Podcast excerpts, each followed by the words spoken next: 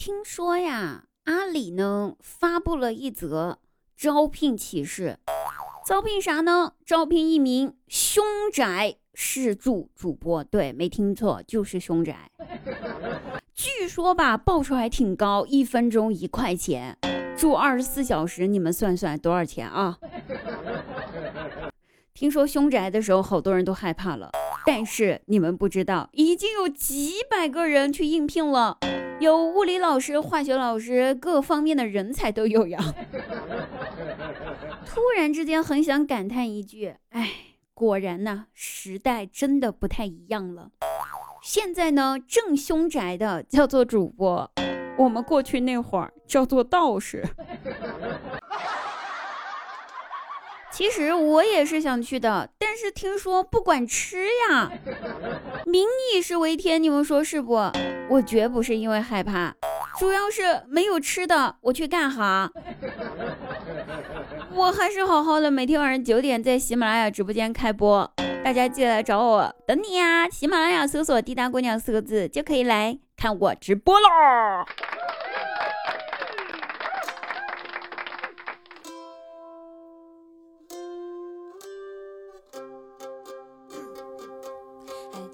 不知道大家小的时候喜不喜欢许愿，或者说是呃，就是有什么祈祷这种类型的哈。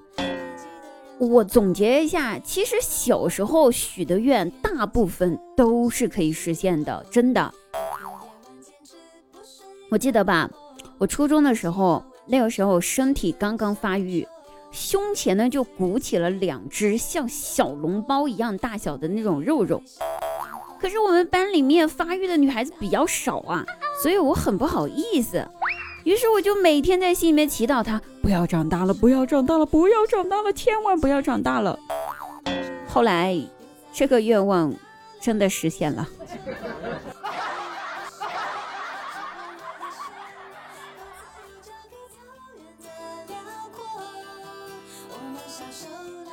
小的时候呢，经常听说我们隔壁小区哪家哪家，哎呀又被偷了，哎呀哪户哪户呢又遭小偷了，进去遭贼了啥的。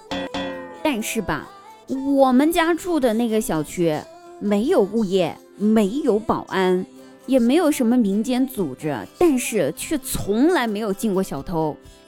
主要是啥呢？因为有传言，我们小区楼是武学世家的居住地。每一位居民都身怀武功，上到九十岁，下到三岁，每一个都会，每一个都会一点点花拳绣腿。为啥？因为啊，每天都能够听到从我们小区里面传出来“嘿哈呼哼”这种类型的练武功的声音啊，而且呢，特别是每天晚饭过后。别的小区人家都在跳广场舞，我们都是打拳，哼哼哈嘿的，男女老少都在练，还时不时的会有打斗声，咚咚咚咚咚的。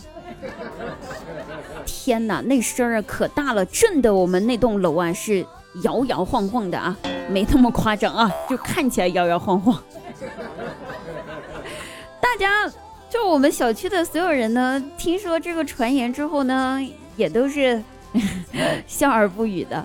其实只有我们自己知道。我去，我们小区楼梯间的感应灯不是很灵光呀。没有小区，没有物业，没有保安的小区，你告诉我，谁管你楼梯间感应灯的事儿啊？只能自己，就是多费点力气了呗。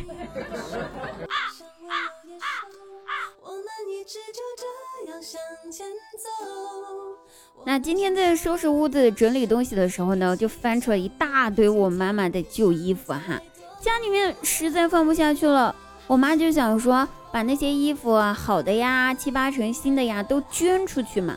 我爸在一旁说：“哎呀，算了吧，算了吧，都扔了吧，扔了，扔了，扔了。”那我妈生气了，就说：“干嘛扔啊？都好好的。”新的嘞，这堆衣服捐给贫困地区的人，人家还能御寒的嘞。我爸一说，你可拉倒吧，能穿得上你这体型衣服的人，会是贫困山区吃不上饭的人吗？好像挺有道理的。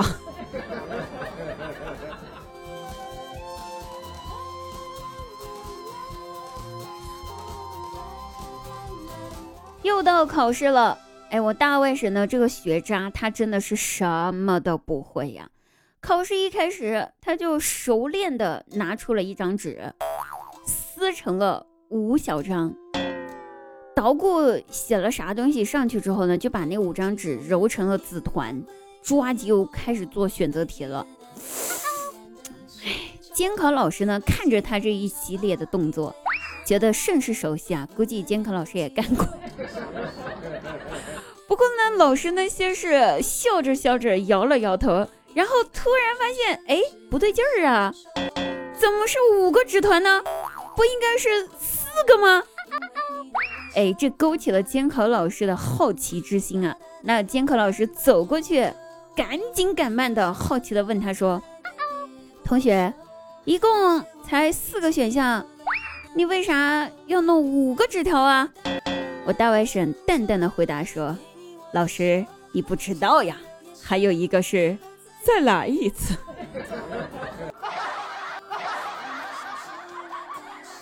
啊！好了，各位朋友，本期节目到此结束了，记得晚上直播间九点不见不散，拜拜。